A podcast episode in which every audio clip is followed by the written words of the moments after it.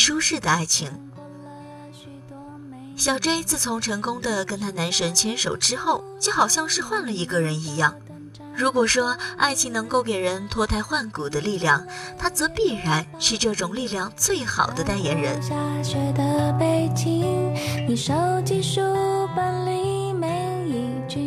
当他带着矜持温柔的微笑，踩着八厘米的高跟鞋，穿着摇曳生姿的豹纹长裙，画着精致甜美的妆容，挽着男神走进来的时候，我们都惊呆了。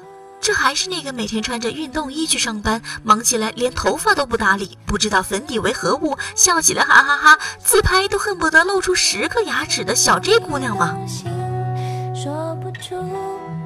期间，他偷偷的靠过来问我：“哎。”你看我今天打扮的还可以吧？我连忙恭维：“哎，岂止是可以，你简直是要美死人了！”他这才终于露出一点我们熟悉的皎洁的微笑。我上个月可是恶补了几十本时尚杂志啊！他小心翼翼地抚了一下长裙，这可是我一个月的工资啊！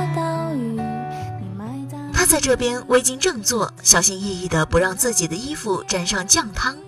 反观坐在另一边的他的男神，倒是很入乡随俗的卷起了袖子，对着酒瓶仰起头喝下，跟坐在旁边的人聊起足球时，不时的冒出两句无伤大雅的粗口，怎么看也不是他口中金融新贵的模样。唉，倒也不是他要求我，他其实什么也没说。小珍悠悠的叹一口气，是我自己觉得自己不够好。每天早上看着他那么好的人跟我在一起，都好像是中了大奖一样幸运的感觉，所以我很想要努力让自己变得好看一点、优秀一点，才能安心一点，有配得上他的感觉。于是，他每天偷偷的提前半个小时起床，洗漱完毕，化上淡妆之后，再偷偷的回来，在他睁开眼睛的时候，装作也刚刚醒，给他一个清晰明朗的笑脸和 morning kiss。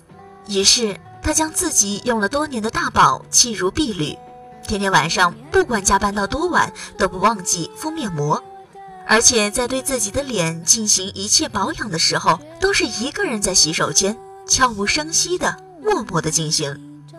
小 J 说：“这呀要保持神秘感，听说男人如果看到女人敷面膜会很反感的。”他像一只紧绷的弹簧，将自己紧紧的拉扯缠绕。小心翼翼地挨着，像是对待什么稀世珍宝。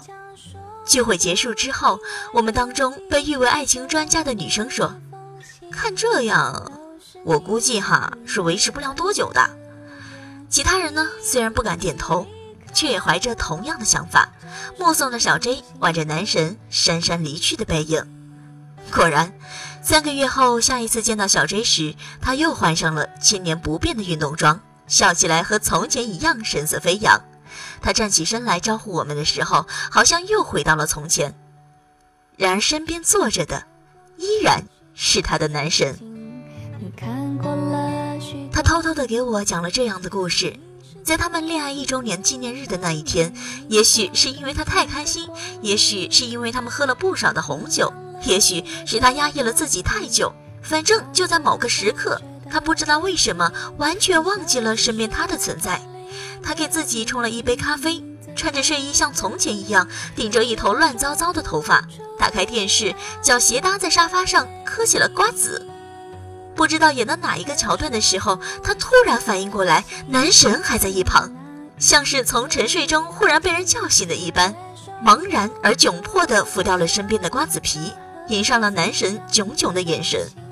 他一言不发的带着满意的笑，眼神温柔的像是害怕惊吓到一只迷路的动物。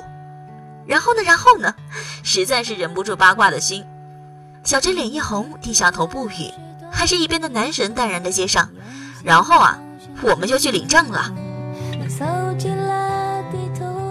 似乎所有的爱情都要经过我、你、我们这样的过程。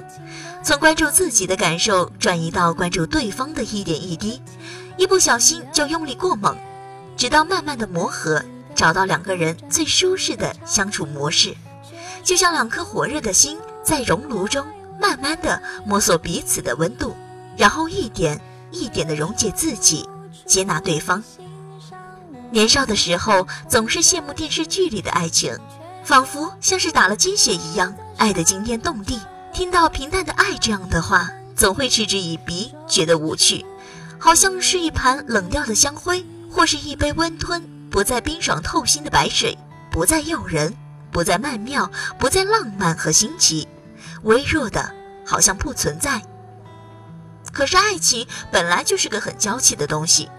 它经不起太多的矫情、你死我活和无理取闹，也经不起任何的伪装、刻意讨好和忍辱负重。当他拂去所有的惊喜、荣幸、不敢置信和小心翼翼，才是爱情最原本的样子。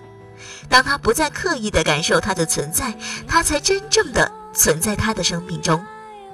这或许才是爱情最恰当的模样，就像穿着一双好鞋。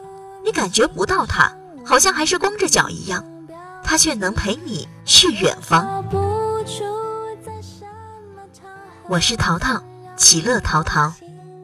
说不出旅行的意义，勉强说出你为我寄出的每一封信，都是你离。